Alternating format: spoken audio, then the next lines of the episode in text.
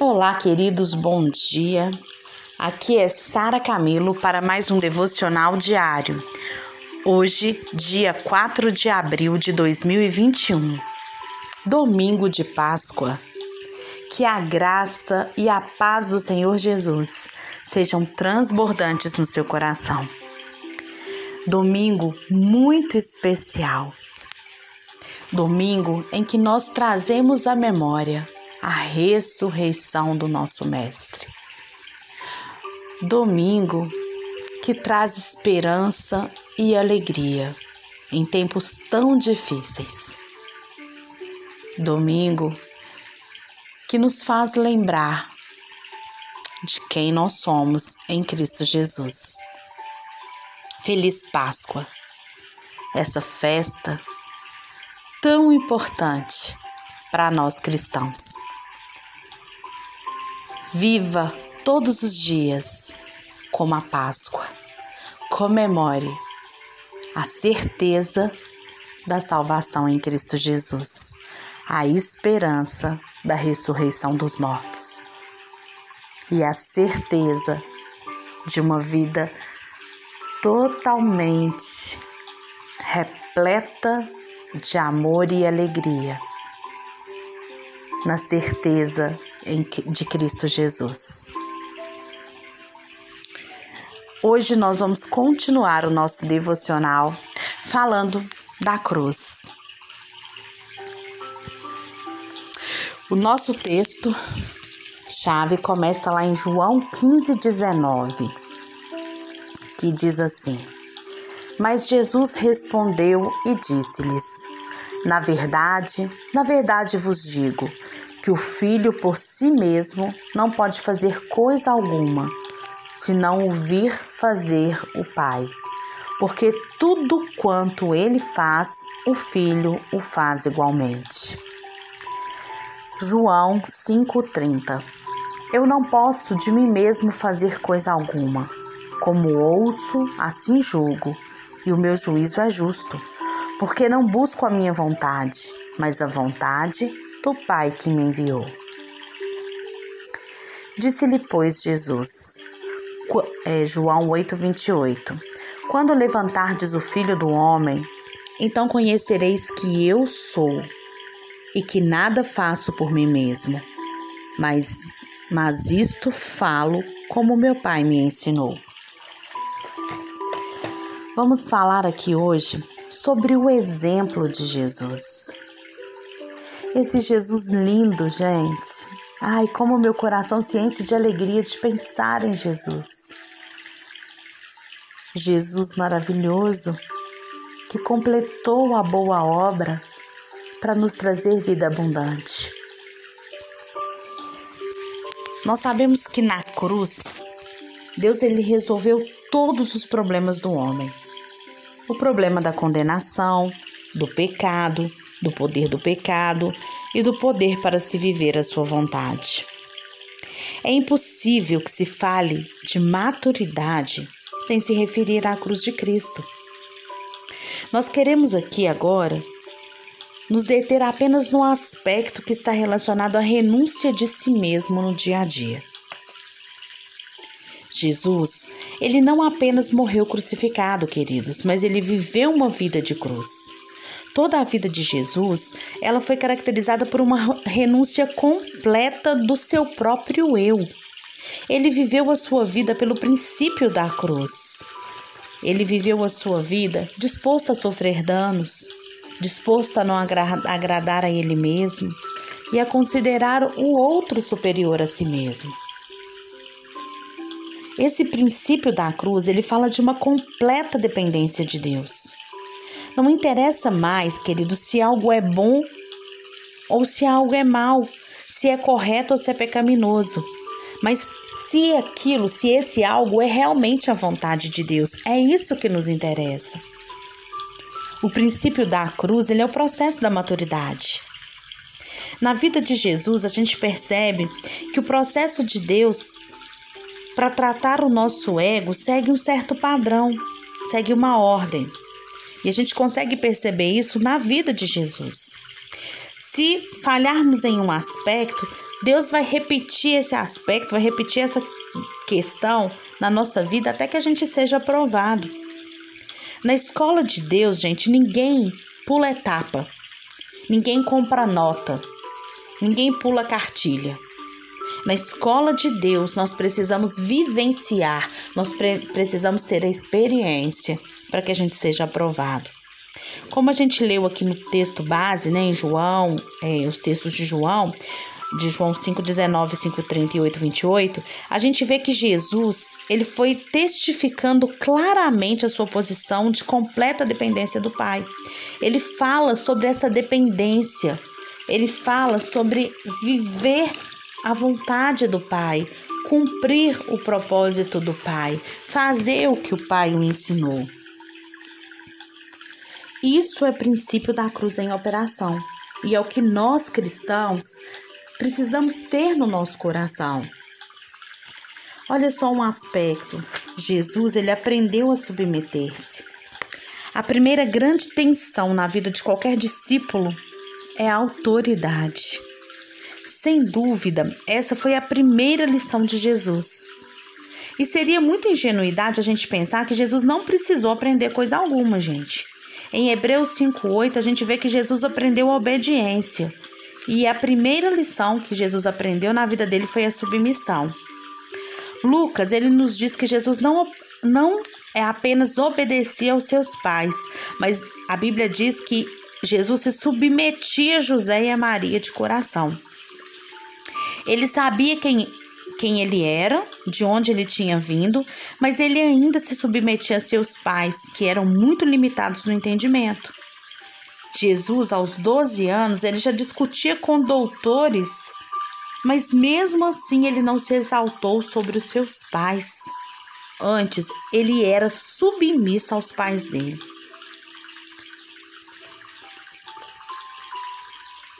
Gente, mesmo que Maria era uma mulher santa diante de Deus, ela era uma mulher de Deus santa, não era apenas não era uma pessoa de grande conhecimento, de grande entendimento, como os doutores da lei, por exemplo. Maria e José, eles eram extremamente pobres e eles eram isentos de privilégios e oportunidades. Em muitas situações a gente encontra eles, né, falando com Jesus. E é muito fácil a gente sub se submeter a quem sabe mais do que a gente. Mas como que é difícil você ser submisso a quem sabe menos do que você? E Jesus, ele entendia esse princípio da autoridade dos pais sobre a vida dele. Mesmo ele sabendo mais, ele se submeteu ao que Maria e José falavam para eles, para ele. Sabe o que, que é isso? Isso exige renúncia ao nosso orgulho, ao desejo da gente ser reconhecido. Jesus discutia com doutores da lei, mas ele não se exaltou sobre os seus pais. Ele entendia a necessidade de aprender a submeter-se às autoridades na sua vida. Jesus, ele teve um coração ensinável. Estar perto para aprender com quem quer que seja, gente, é algo muito dolorido. Estar aberto, aliás. Estar aberto para aprender com quem quer que seja é algo muito dolorido. Nós sabemos que Jesus ele saiu para ser batizado por João diante do, dos olhos de todos. Isso era muito arriscado, pois ele poderia ser mais tarde, né? Algum, ele podia podia acontecer, né, de mais tarde algum fariseu chegar para ele e falar: uai, é, você não foi batizado por João? E isso deve ter acontecido, gente, pois Jesus ele usa algumas ilustrações, né, é, feitas por João Batista, como tá lá em Mateus, né, 3:10, 7:16. Ele fala isso lá no Sermão da Montanha. E deve ser bastante constrangedor se colocar ao lado de pecadores para ser batizado. Mas ele fez. Jesus, ele era aberto a entender, aprender.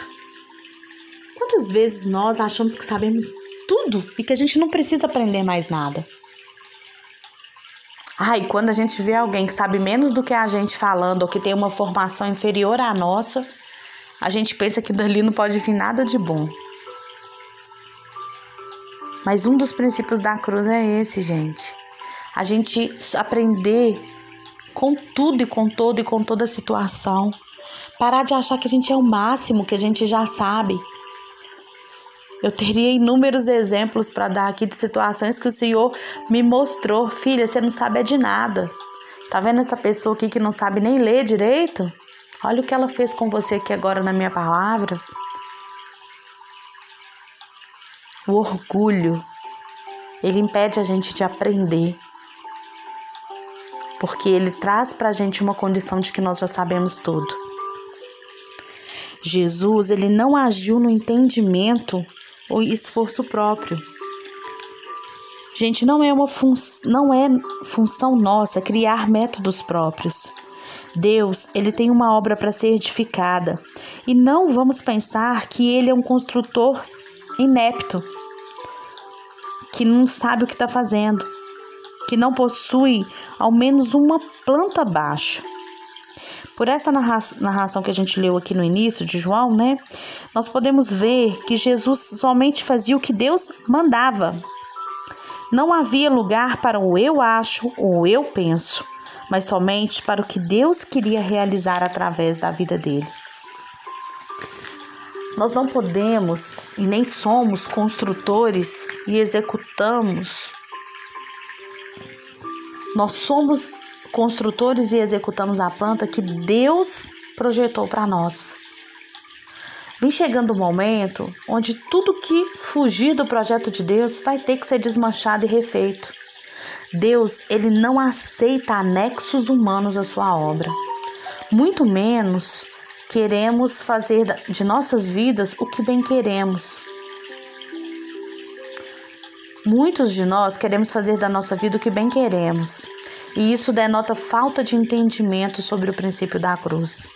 Lá em Gálatas 2:20 está escrito: Não mais eu vivo, mas Cristo vive em mim. O comando não mais pertence a nós, mas tudo está sob o controle divino. Jesus, ele não quis mudar, dar um jeitinho no plano de Deus. E é isso que ele vem ensinar para a gente. Para de agir por esforço próprio, por entendimento próprio. Deus já tem um plano, Deus já tem um projeto, Deus já tem uma planta baixa. Lê na palavra, conheça esse projeto, esse plano de Deus. Para de tentar dar jeitinho para consertar. Confia no Senhor, entrega o seu caminho a Ele, tudo Ele fará. Jesus, ele abriu mão do amor próprio. Aquilo que a gente guarda no mais profundo do nosso ser é o nosso amor próprio. O medo da gente ser prejudicado, ferido, magoado e coisas assim que nos apavoram muito. Sabe esse medo? Isso é amor próprio. Pedro ingenuamente incitou Jesus, né, lá em Mateus 16, 21, 28, a que tivesse dó de si mesmo, julgando com isso estar fazendo um ato de amor para Jesus. Jesus, no entanto, ele foi severo, como raramente vemos ser na Bíblia.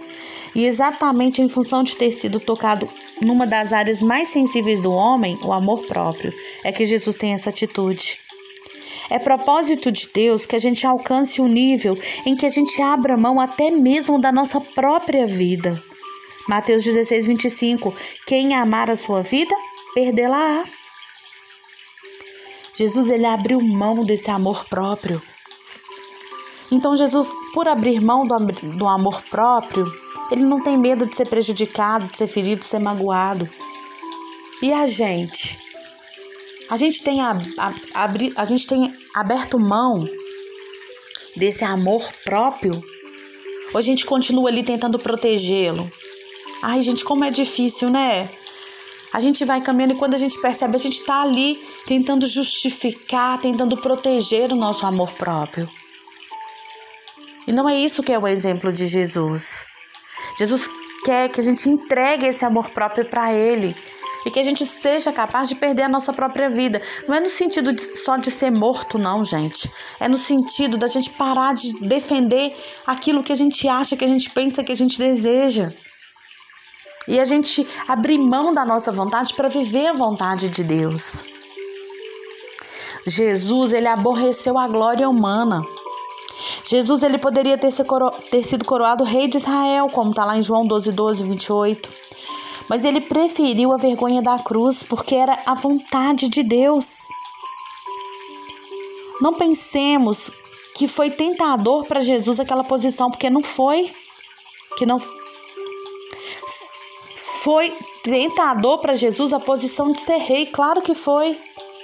Ele, no entanto, para conhecer a vontade de Deus, ele não se deixou levar pela aparente glória humana. Ele não quis ser reconhecido pelos homens.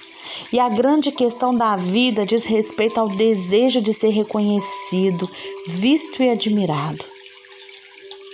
Ai, gente, como isso é sutil na nossa vida. Quando a gente percebe, a gente está fazendo as coisas para que as pessoas vejam. A gente está preocupada em fazer para que seja reconhecido. É muito sutil, é muito sutil. E é o que Jesus vem chamar nossa atenção. Se não abrirmos mão disso, nós seremos como os fariseus que faziam obras com o fim de serem vistos pelos homens. E olha como que foi a repreenda severa de Jesus com eles. Nós não temos que fazer as coisas para ser reconhecido e para ser visto pelos homens. E quando isso entra no nosso coração, porque isso é uma estratégia de Satanás, para que a gente caia, ele vai colocando ali vaidade, ele vai colocando orgulho, ele vai colocando superioridade. E aí, quando a gente percebe, a gente está tão misturado com isso tudo que a gente já não dá conta mais. E aí, o nosso amor próprio já está sendo defendido com todas as forças. E aí, a gente já está agindo com entendimento e esforço próprio. Tá vendo que uma coisa puxa a outra? A glória que precisa ser manifestada na nossa vida é a do Senhor. Ele tem nos usado, ele vai nos usar para que a glória dele seja manifestada. É muito sério isso. E muito difícil, eu sei. E é importante que a gente entenda que não é pela nossa força que nós vamos fazer isso, não é pela nossa bondade, não é pelo nosso coração. Não, gente. A gente só consegue viver assim pelo Espírito Santo de Deus. Só quando a gente permite que ele se manifeste na nossa vida. E mesmo assim, a Bíblia diz que aquele que está de pé, cuidado para que não caia. A Bíblia diz que a gente deve orar e vigiar sem cessar porque isso entra sutilmente no nosso coração e quando a gente percebe, a gente já está preocupado com isso. Quantas vezes eu tenho que parar e falar: peraí, mas essa é a minha motivação? Por que, que eu estou querendo fazer isso? Por que, que eu estou olhando isso? Ou eu confio ou eu não confio. E aí, nesse momento, o Espírito vai lá e trata comigo e me faz voltar à realidade. Passa um tiquinho, eu já estou misturada de novo. Por que, que eu tô te falando isso? Porque isso é uma realidade na vida de todo mundo. Por isso a gente tem que estar sempre vigilante nos sentimentos que entram na nossa vida. Lembra que as coisas de Deus fluem de dentro para fora. E as coisas que não são de Deus, elas vêm de fora para dentro.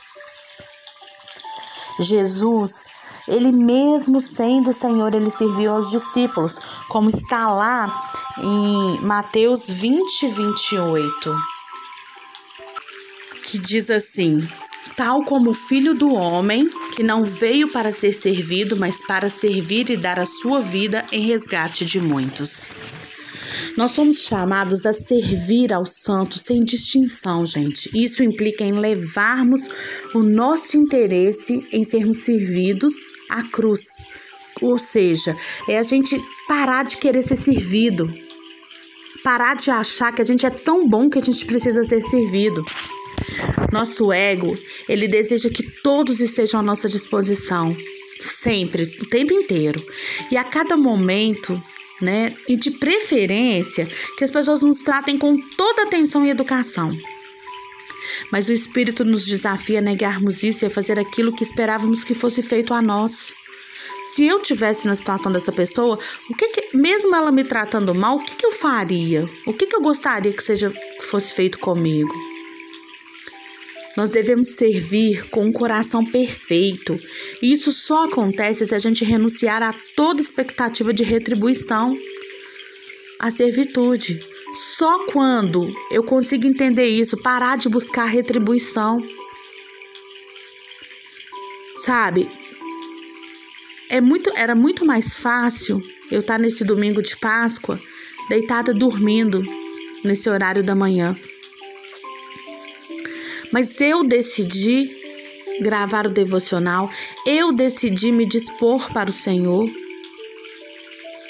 Mas se eu fizer isso, pensando assim que eu tô fazendo para receber algo, porque eu preciso ser reconhecida, vocês precisam entender que eu tô me sacrificando.